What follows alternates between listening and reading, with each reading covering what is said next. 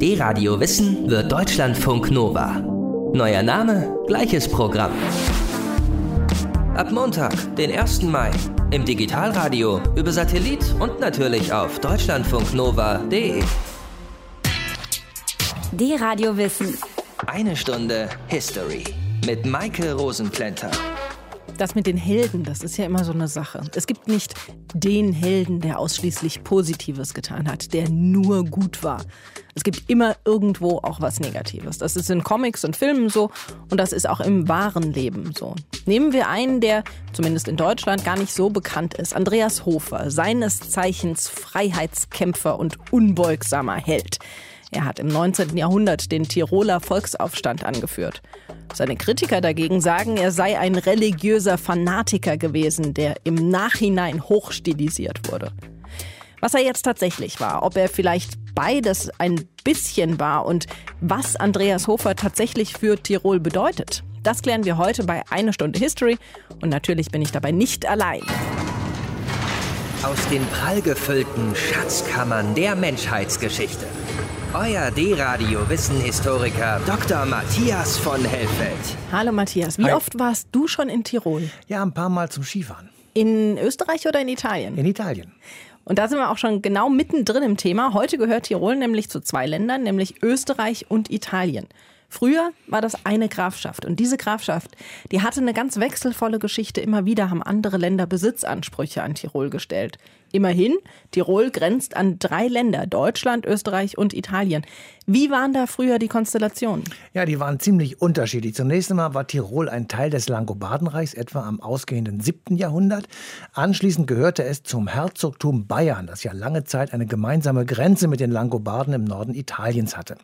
Rund 200 Jahre später, unter Kaiser Konrad II., wurde der südliche Teil von Tirol vom italienischen Teil des Heiligen Römischen Reiches ab und dem deutschen Teil dieses Reiches zugeschlagen. Alsdann machten sich die Grafen von Tirol, die einem bayerischen Adelsgeschlecht entstammten, daran, das Gebiet zu erweitern und wegen ihrer strategisch bedeutsamen Lage mit den Alpen und natürlich ihren Übergängen auch eine eigene Machtpolitik zu betreiben. Tirol war also strategisch wichtig in Europa.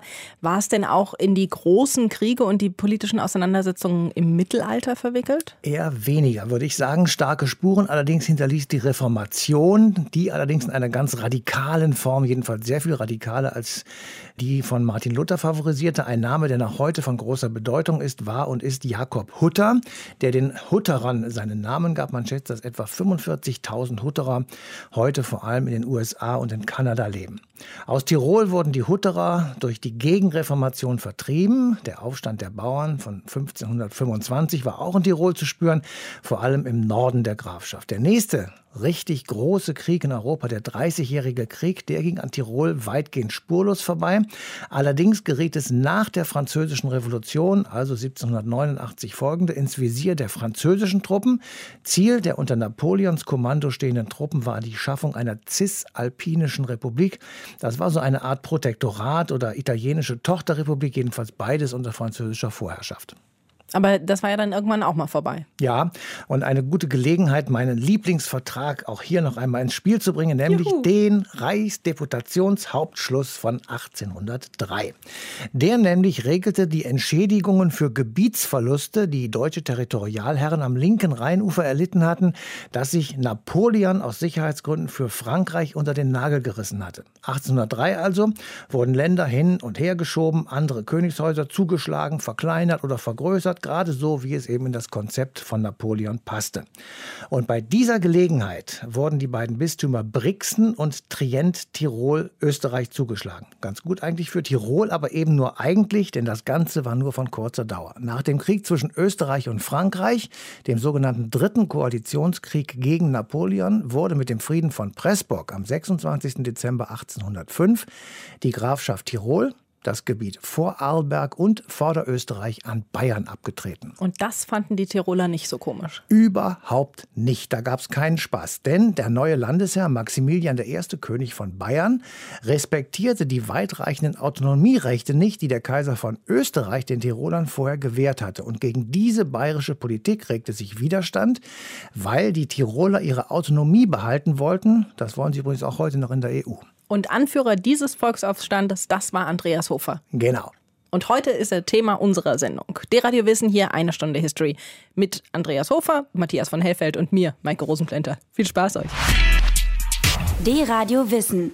Eigentlich hatte die Familie von Andreas Hofer ja ganz andere Pläne mit ihm. Als einziger Sohn seines Vaters sollte er mal dessen Gasthaus übernehmen. Aber es kam wieder mal anders und stattdessen kämpfte Hofer für die Freiheit seines Landes. Armin Himmelrath erzählt uns die Geschichte vom Kampf des Andreas Hofer. Mein Name ist Haspinger, Pater Joachim Haspinger. Ich bin Kapuzinermönch. Meine Kampfgefährten nennen mich Pater Rotbart. Ich bin der engste Freund und Mitstreiter vom Sandwirt, von Andreas Hofer. Ein rechtschaffener, braver Mann, ein guter Tiroler und Christ. Gott ist mit ihm. Und Gott war auch mit ihm, als die verfluchten bayerischen und ihre französischen Freunde versuchten, Tirol endgültig zu unterjochen. Was? Ihr kennt den Hofer nicht? Andreas Hofer? Den Sandwirt? Willkommen im Gasthaus am Sand. Was trinkt ihr, Männer? Nichts trinken wir, Hofer. Keine Zeit zum Trinken. Wir müssen handeln. Die Bayerischen haben in Innsbruck angefangen, Rekruten auszuheben. Sie gehen von Haus zu Haus, zu jeder Familie. Sie holen die Männer für die Armee von König Max Josef von Bayern und für ihren Verbündeten Napoleon, diesen verfluchten Franzosen. Was? Das ist nicht euer Ernst. In Innsbruck, sagt ihr? Ja, Sandwirt. Glaube uns. Du weißt doch, was sie schon alles getan haben. Uns die Christmette und die Prozessionen verboten, die Wallfahrten, sogar den Rosenkranz. Und jetzt heben sie Rekruten aus. Rekruten, Sandwirt, verstehst du? Es wird Krieg geben und wir sollen die sein, die für die Bayern sterben. Die Bayern schicken lieber uns Tiroler in den Tod als ihre eigenen Söhne. Das können wir uns nicht gefallen lassen. Siege und Staatsumwälzungen gehen aus dem unendlichen Planen der Vorsehung hervor. Wir dürfen uns nicht länger da wieder sträuben. Aber wir brauchen mehr Männer. Und wir brauchen Waffen. Alle mal herhören. Die Bayerischen zwingen Tiroler Männer in den Kriegsdienst. Dagegen stehen wir auf. Dagegen kämpfen wir. Nieder mit den Bayern! Nieder mit den Bayern! Sie ziehen zum Berg Isel. Da werden wir ihnen entgegentreten. Männer, es ist Zeit. Dreimal trafen wir am Berg Isel auf die Truppen von Max Josef und von Napoleon. Und dreimal war Gott mit uns bei diesen Schlachten und die Tiroler Schützen blieben siegreich. Sieg! Auf den Sieg, Männer! Was sind die Bayern gelaufen? Gelaufen sind sie, wie nur Bayern laufen können. Erzähl uns, wie sie gelaufen sind, Hofer. Erzähl es uns. Am Berg Isel hat der Herr auf unserer Seite mitgekämpft, weil er den verfluchten Ideen der Zeit, den Modernismen und Rationalismen, der Freimaurerei und der Klosterstürmerei durch unsere Tiroler Waffen einen Schlag versetzen wollte. In diesem Kreuzzug hat er durch ein Gottesurteil entschieden, dass die Vernünfteleien ebenso falsch waren wie die Ideen der Volkssouveränität, die Parolen der französischen Revolution ebenso in die Irre führten wie der versuchte Sturz des Gottesgnadentums. Unser Tirol ist heil geblieben. Wir sind von Gott gesandt. Gut macht er das, der Hofer.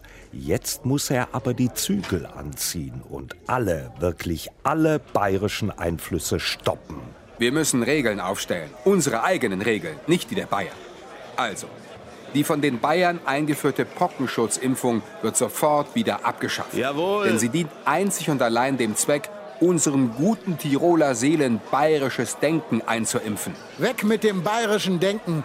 Andreas Hofer, lebe hoch! Wir verbieten alle Bälle und Feste mit sofortiger Wirkung. Jawohl. Unsere ganze Kraft gilt der Verteidigung Tirols gegen alles Fremde und gegen alle Eindringlinge. Auch gegen die Juden. Und wenn Gottesdienst gefeiert wird, müssen die Gastwirtschaften geschlossen bleiben. Keine Feste mehr, keine Juden mehr. Der Sandwirt, lebe hoch! Außerdem muss wieder Zucht einkehren in Tirol. Frauenzimmer dürfen nicht mehr ihre Brust- und Armfleisch zu wenig und mit durchsichtigen Hadern bedecken. Ja, wir brauchen wieder Ordnung in Tirol. Hoch, Andreas Hofer! Ein guter Mann, der Hofer, sage ich doch. Dreimal gegen Napoleon und die Bayern gewonnen.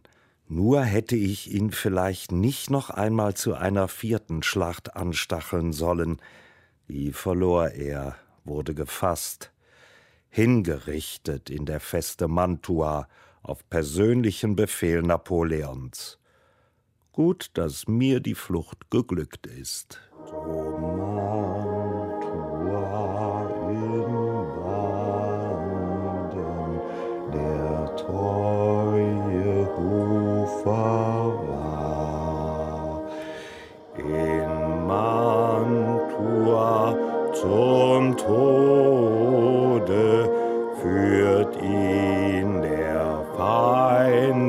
Schar.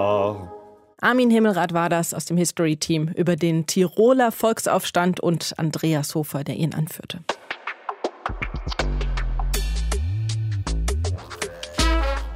Andreas Hofer, der Gastwirt, der Freiheitskämpfer, der Nationalheld. Unser Thema heute bei Eine Stunde History. So richtig alt ist Hofer ja nicht geworden. 42 war er, als er hingerichtet wurde. Trotzdem hat seine Person und sein Wirken bis heute Bedeutung. Norbert Paschak ist Historiker und Geschichtsdidakt und ein Experte für Andreas Hofer. Er stammt selbst aus Südtirol und hat sich viel mit seinem Landsmann und dessen Einfluss auf das Hier und Heute befasst. Und unter anderem ein Buch über ihn geschrieben. Und deshalb spreche ich jetzt mit ihm. Hallo, Herr Paschak. Guten Abend. Was für ein Mensch war Andreas Hofer? Ich würde mal sagen, wenn wir ihn anschauen von seiner Statur, klein, gedrungen, er hat sicher sehr gerne gegessen, er hat sehr gerne gefeiert, zwischendurch wieder ein Gläschen Wein getrunken. Er war, würde ich sagen, heute in der heutigen Sprache so eine Art Netzwerker. Er hat sehr, sehr viele Menschen gekannt.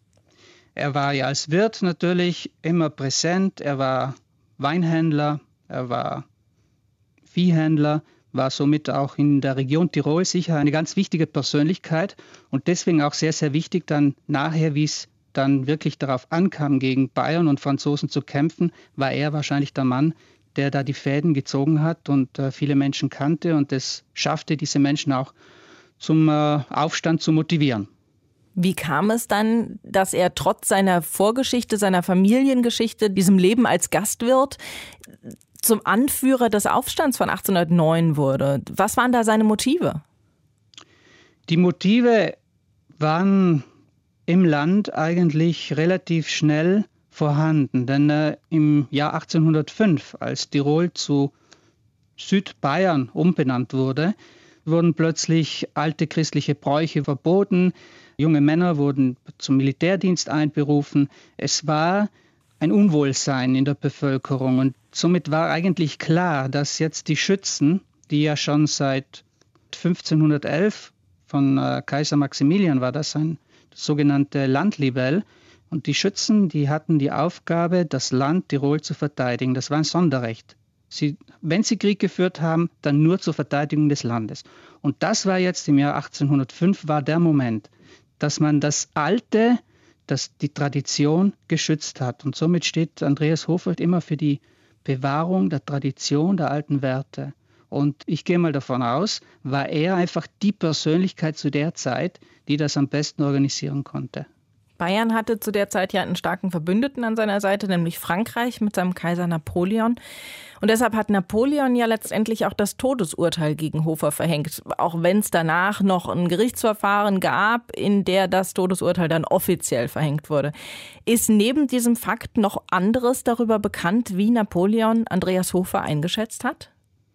Nein, das kennt man nicht. Man geht einfach davon aus, dass Napoleon ein Exempel statuieren wollte. Er wollte einfach sagen, diese Anführer müssen öffentlich bestraft werden, denn er konnte sich nicht leisten, dass in seinem Riesenherrschaftsgebiet zur damaligen Zeit, dass dann in den verschiedensten Regionen Aufstände ausbrechen. Und ich gehe mal davon aus, dass Napoleon einfach hier ein Zeichen setzen wollte mit dieser Hinrichtung. Wie wurde Hofer dann nach seinem Tod gesehen? Zunächst totgeschwiegen, das ist ganz interessant. Der Staat Österreich hat dafür gesorgt, dass Andreas Hofer in Vergessenheit geraten sollte, denn man hatte in diesem Vielvölkerstaat Österreich Angst, dass äh, jetzt äh, solche Regionen auch gegen die Habsburger sich auflehnen. Und so ist es interessant, dass äh, mehrere Jahre vergehen mussten, bis österreichische Armeeangehörige heimlich die Überreste von Hofer aus Mantua, wo er erschossen worden ist, nach Innsbruck transportiert haben. Das war eine Geheimaktion. Und der Anführer dieser Truppe, die, der das organisiert hatte, wurde dann nachträglich degradiert für das, was er gemacht hat. Und Andreas Hofer, die Überreste sind ja heute in der Hofkirche von Innsbruck, sind dort bestattet, dort ist auch ein Denkmal. Und somit kann man sagen, dass bis zum Ende des 19. Jahrhunderts der Staat Österreich diesen Hofer so gut es ging verheimlicht hat. Und erst dann Ende des 19. Jahrhunderts kam dann so, so ein erster Hype auf, wo Kaiser Franz Josef erkannte, ich kann diesen Andreas Hofer, ich kann diese Figur auch für meine Interessen verwenden, um Österreich zusammenzuhalten. Und dann entstanden die ersten Denkmäler in Meran, auf dem Berg Isel, auch die erste 100-Jahr-Feier 1909, die wurde in Innsbruck ganz groß gefeiert und Kaiser Franz Josef war dann sogar vor Ort zu Gast, der Ehrengast, der das dann unterstützt hat. Aber man könnte sagen, dass zunächst einmal fast ein Jahrhundert lang dieser Andreas Hofer nur in der Region, wirklich in der Region gefeiert wurde. Es waren Touristen aus England, aus Deutschland, so aus dem Bildungsbürgertum, die Reisen, diese damaligen Bildungsreisen gemacht haben. Und somit war dieses Passaiertal, der Geburtsort von Andreas Hofer, war so eine Art Pilgerstätte, wo man hingefahren ist, um zu schauen, wo kam dieser Mann her. Und wie wird Andreas Hofer heute in Tirol gesehen? Ja, sehr unterschiedlich. Also es gibt auf der einen Seite die traditionellen Kreise, die äh, beten ihn an wie einen Helden, fast wie einen Gott. Und dann gibt es andere politische Kreise, die vergleichen ihn mit einem Taliban. Ich würde sagen, er polarisiert nach wie vor.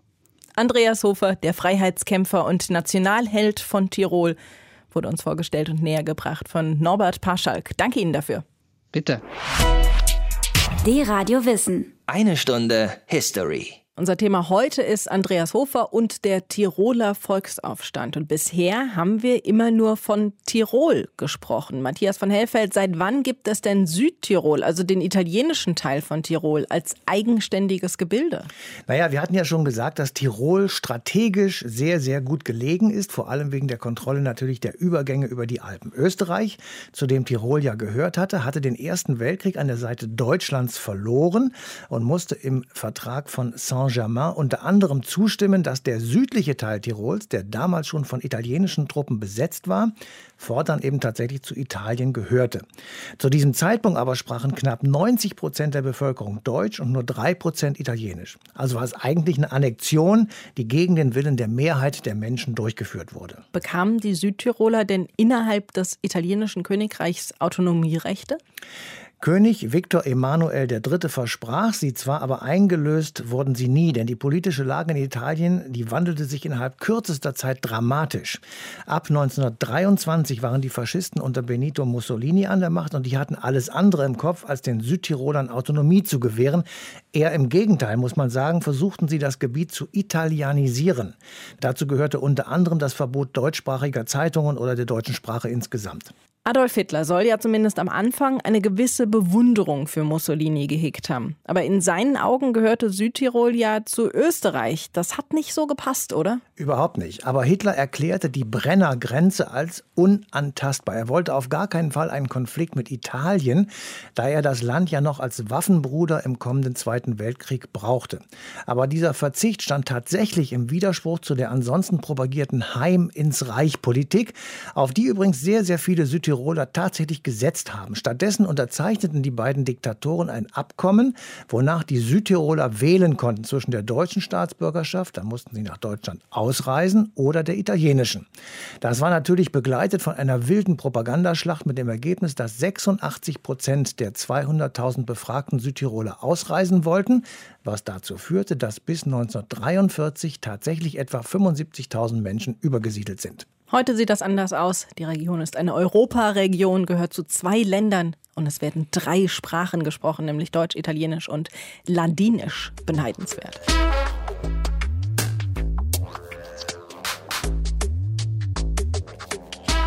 Unabhängigkeit, Sonderrechte, Autonomie. Das war den Tirolern wichtig. Dafür haben sie auch beim Tiroler Volksaufstand im 19. Jahrhundert gekämpft. Und es ist ihnen bis heute wichtig.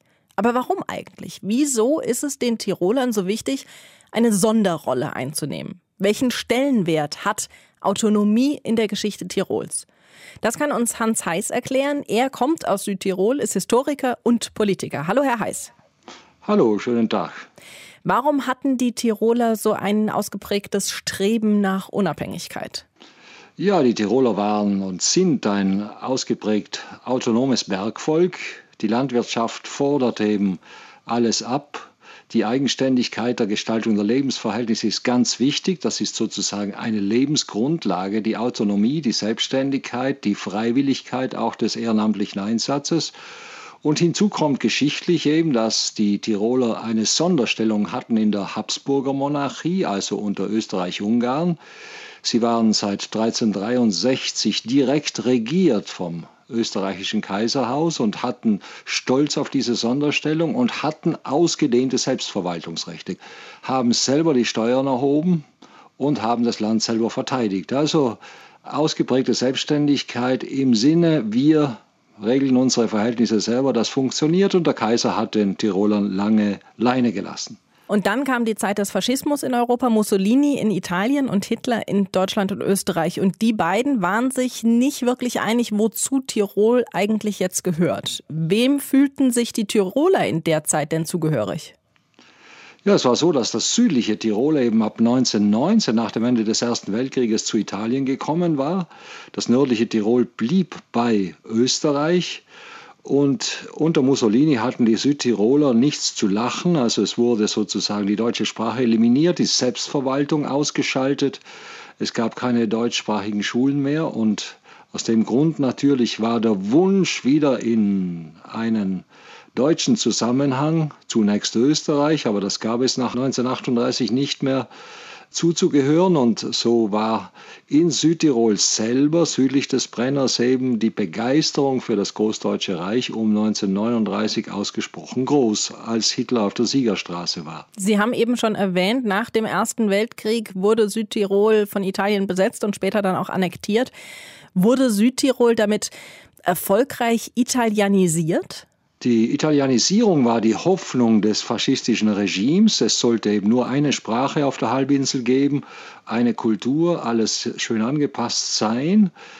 Aber das hat nicht funktioniert. Die Südtiroler Bevölkerung war recht widerständig, hat zwar den Schulunterricht offiziell in Italienisch genommen, aber es gab Geheimschulen. Man hat sich insgeheim organisiert und eigentlich äh, sich recht widerständig gezeigt. Allerdings ist man dann ab 1935 zunehmend dem Nationalsozialismus auf den Leim gegangen. Also äh, ein wenig widersprüchlich, aber das faschistische Gleichschaltungsregime, die Anpassungen des Faschismus haben nicht funktioniert.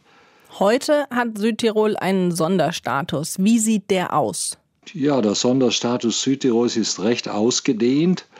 Nach dem Zweiten Weltkrieg kam Südtirol eben nicht zu Österreich zurück, wie wir es gern gewünscht hätten. Und so blieb eben Südtirol bei Italien. Dafür gab es einen Sonderstatus, der bis 1972 mühsam ausgebaut wurde. Dieser Sonderstatus sieht vor eben, dass sich eben Südtirol in bestimmten Bereichen nur an die italienische Verfassung halten muss und in anderen Bereichen äh, italienische Gesetzgebung respektieren muss. Das heißt, Südtirol kann im Bereich, in wichtigen Bereichen wie eben der Landesverwaltung, der Raumordnung, der Landwirtschaft und etwa auch im Gesundheitswesen, ein zentraler Bereich, sehr selbstständig handeln und agieren und hat vor allem für die Selbstverwaltung eine Menge Geld, also einen Haushalt von 5 Milliarden im Jahr für 500.000 Einwohner. Also insofern ist die Autonomie Südtirols, die Selbstverwaltung sehr ausgedehnt und im europäischen Maßstab sicher auf einem sehr guten Level. Nordtirol, also der österreichische Teil Tirols, ist ein Bundesland von Österreich und hat damit keinen Sonderstatus, so wie Südtirol es hat. Wieso das? Ja, in Nordtirol gilt das Gleiche. Also das Bundesland Tirol gehört in den österreichischen Verbund der Republik und dort sind die neun Bundesländer, die zum Staat gehören, zwar mit einem gewissen Föderalismus, auch mit äh, bestimmten Einzelrechten, aber nicht so ausgeprägt wie in Südtirol. Vor allem finanziell haben die Nordtiroler bei weitem nicht eine so dicke Bilanz. Also weil eben die Sonderstellung Südtirols in Italien eben für ein österreichisches Bundesland in Österreich nicht gegeben war. Deswegen sind die Tiroler eben zwar mit einer gewissen föderalen Selbstständigkeit ausgestattet wie ein deutsches Bundesland, aber eben nicht mit dieser sehr weiträumigen Zuständigkeit wie in Südtirol. Aber gab es da nie irgendwie die Bestrebung, eben auch so einen Sonderstatus zu bekommen? Ja, natürlich. Heute gibt es schon ein wenig Neidgefühle gegenüber Südtirol, weil eben Wien doch stark den Daumen drauf hat auf Tirol, auf Innsbruck. Aber letztlich sind die Tiroler doch im österreichischen Verbund geblieben und nach 1945 hat sich die österreichische Zusammengehörigkeit und Identität sehr stark entwickelt, sodass die Tiroler eigentlich zwar oft aufmucken, aber nicht ausbrechen wollen. Hans Heiß, Historiker und Politiker aus Südtirol, hat uns erklärt, wieso die Tiroler immer wieder um ihre Autonomie kämpfen. Danke Ihnen dafür. Ja, danke.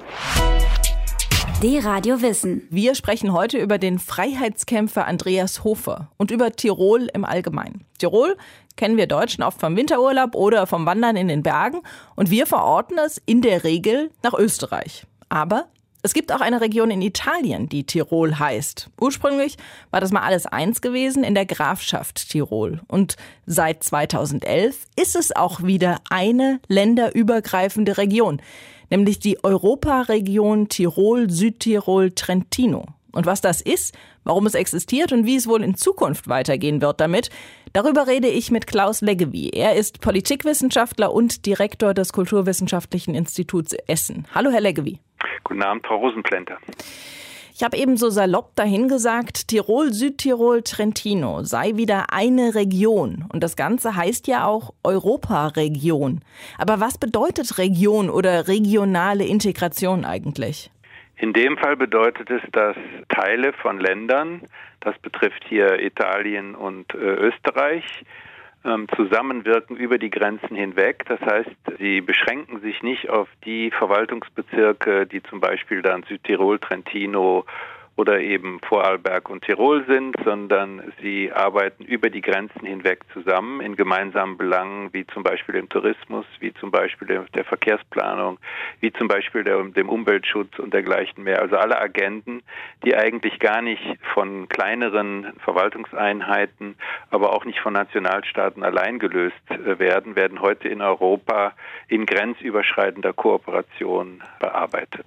Tirol, Südtirol, Trentino, das ist ja nicht die einzige Europaregion.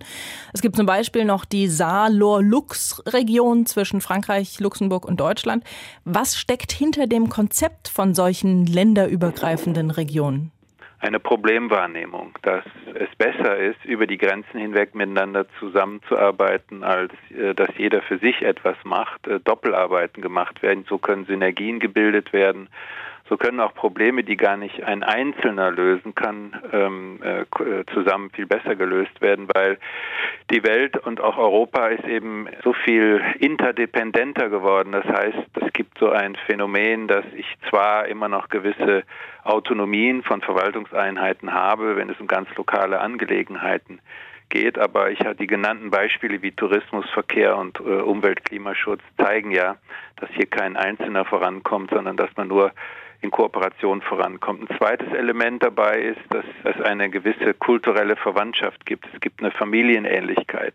Also Tirol und Südtirol, die heute in zwei verschiedenen äh, Nationalstaaten liegen, sind eben historisch gesprochen kulturelle Einheiten, in denen ja auch dann überwiegend Deutsch äh, gesprochen wurde die immer noch eine gewisse Verbundenheit zeigen. Das heißt, wenn man die Grenze überschreitet, fühlt man sich eigentlich immer noch zu Hause und ist immer noch da, wo man gerade hergekommen ist. Äh, und der dritte Aspekt ist eben, dass das ein wichtiges Motiv europäischer Einigung ist. Also man versteht, dass es eben nicht nur das Europa der Vaterländer gibt, also der Nationalstaaten, die sich miteinander dann auf bestimmte Ziele einigen, wie zum Beispiel eine Marktordnung oder wie bestimmte Regionalpolitiken, also um die Ungleichgewichte zwischen den europäischen Gegenden, Stämmen und Landschaften noch ein bisschen auszugleichen, sondern man hat natürlich gemerkt schon seit sehr langem, dass diese Integration gewissermaßen einen Unterbau braucht. Die braucht ein Bottom-up-Prinzip. Von unten nach oben muss eben Europa auch wachsen. Und das wächst eben am besten in den von Ihnen bereits genannten Grenzregionen. Aber es gibt ja immer wieder Diskussionen in der Europäischen Union, wer jetzt was entscheiden soll oder regeln soll. Und eben auch, wie viel die EU als Ganzes regeln darf, sollte, kann. Wie ist das in diesen Europaregionen? Wer sollte da was regeln? Also die ähm, Europäische Union ist eine Wirtschafts- und Marktgemeinschaft und auch eine Währungsgemeinschaft in vielen Teilen, bevor sie dann eine politische Union wurde. Das heißt, die EU ist sehr stark darauf äh, ausgerichtet, dass überall annähernd gleiche Lebensverhältnisse existieren. Und so ist es immer schon ein Prinzip der Europäischen Union gewesen. Regionen wie zum Beispiel dem Mezzogiorno, dem Süden Italiens oder anderen strukturschwachen Gebieten, denen gewissermaßen Regionalmittel zukommen zu lassen, damit sie die Infrastruktur entwickeln können, damit sie Industrie ansiedeln können, damit sie die Wirtschaft fördern können, um tatsächlich diesen gemeinsamen Markt mit relativ gleichen Ausgangsbedingungen herzustellen und auch so etwas herzustellen wie gleiche Lebensverhältnisse, das heißt auch soziale ähm, Homogenität stärker äh, zu erreichen. Das ist ein Top-Down-Projekt. Das macht die Europäische Union, indem sie bestimmte Regionen identifiziert, die strukturschwach sind, die der Hilfe bedürfen und äh, vermittelt dorthin äh, Regionalmittel. Der andere Ansatz kam in den 70er Jahren mit dem Europa der Regionen. Es gab eben viele Regionen, die eigentlich gegen diese Sorte, speziell des nationalstaatlichen, dann aber auch des Brüsseler Zentralismus äh, gewesen sind, die hatten nichts dagegen, dass beispielsweise in Andalusien dann auch Regionalmittel der EU flossen. Aber sie wollten eigentlich mehr kulturelle und zum Teil eben auch politische Autonomie. Wir kennen ja alle die Versuche, beispielsweise in Katalonien über ein Referendum unabhängig zu werden, also einen unabhängigen Staat zu machen. Die Region Katalonien fühlt sich im spanischen Zentralismus, Zentralstaat nicht wohl und möchte deswegen einen eigenen Weg gehen. Und wir kennen Basken, Kurden, das sind Regionen, die keine Autonomie haben, die auch relativ wenig kulturelle Autonomie von ihren Nationalstaaten gewährt bekamen, die eben aufbegehrt haben gegen diesen Zentralismus ihrer Nationalstaaten. Das ist eine große Gemengelage. Es gibt Top-Down. Regulierungen von oben, gewissermaßen in der vertikalen Ebene. Es gibt aber auf der horizontalen Ebene eben auch eine Verbindung der Regionen für mehr Selbstständigkeit das entspricht auch sehr stark dem föderalen Denken, das ja den Regionen eine hohe Autonomie gibt. Nehmen Sie die Bundesrepublik Deutschland. Die Länder haben eine hohe Kompetenz in vielen Bereichen, ihr Schicksal selbst zu bestimmen. Und das ist in der EU das sogenannte Subsidiaritätsprinzip. Die kleinsten Einheiten von unten nach oben helfen sich erstmal selbst und da, wo sie nicht weiterkommen, kommt die Hilfe von oben sagt Klaus Leggevi. Wir haben gesprochen über die Europaregion Tirol, Südtirol, Trentino. Danke Ihnen für die Information. Ich danke Ihnen.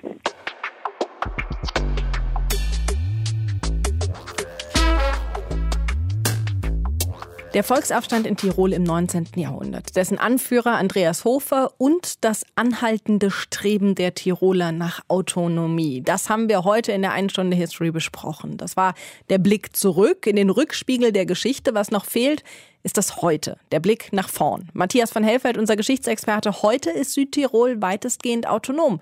Wie kam es dazu? Es gab 1948 ein erstes Autonomiestatut, das zwar weitreichend war, aber von der italienischen Regierung in Rom öfters unterlaufen wurde. Zudem wurden immer mehr Arbeitsmigranten aus dem Süden Italiens in Südtirol angesiedelt, was unter anderem zur Folge hatte, dass die meisten Sozialwohnungen an Italiener und eben nicht an Südtiroler vergeben wurden. Ab Mitte der 50er Jahre kam es teilweise zu schweren Unruhen, sogar mit Bombenattentaten und es sind insgesamt mindestens 20 Menschen dabei gestorben. Das Ganze beruhigte sich etwas, als die Südtirol-Frage durch den damaligen österreichischen Außenminister Bruno Kreisky vor die Vereinten Nationen kam.